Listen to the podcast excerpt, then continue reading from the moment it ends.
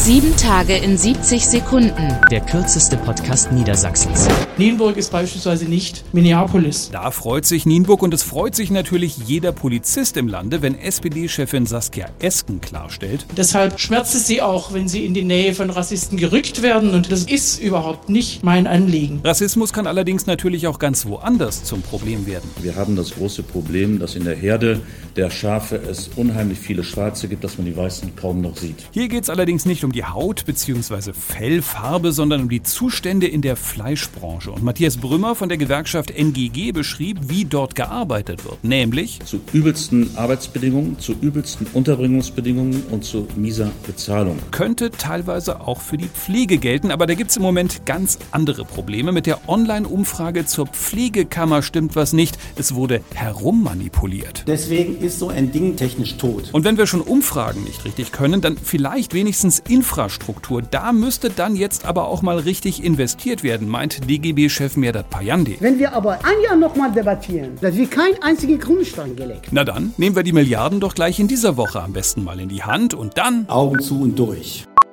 Sieben Tage in 70 Sekunden. Mehr Infos auf www.rundblick-niedersachsen.de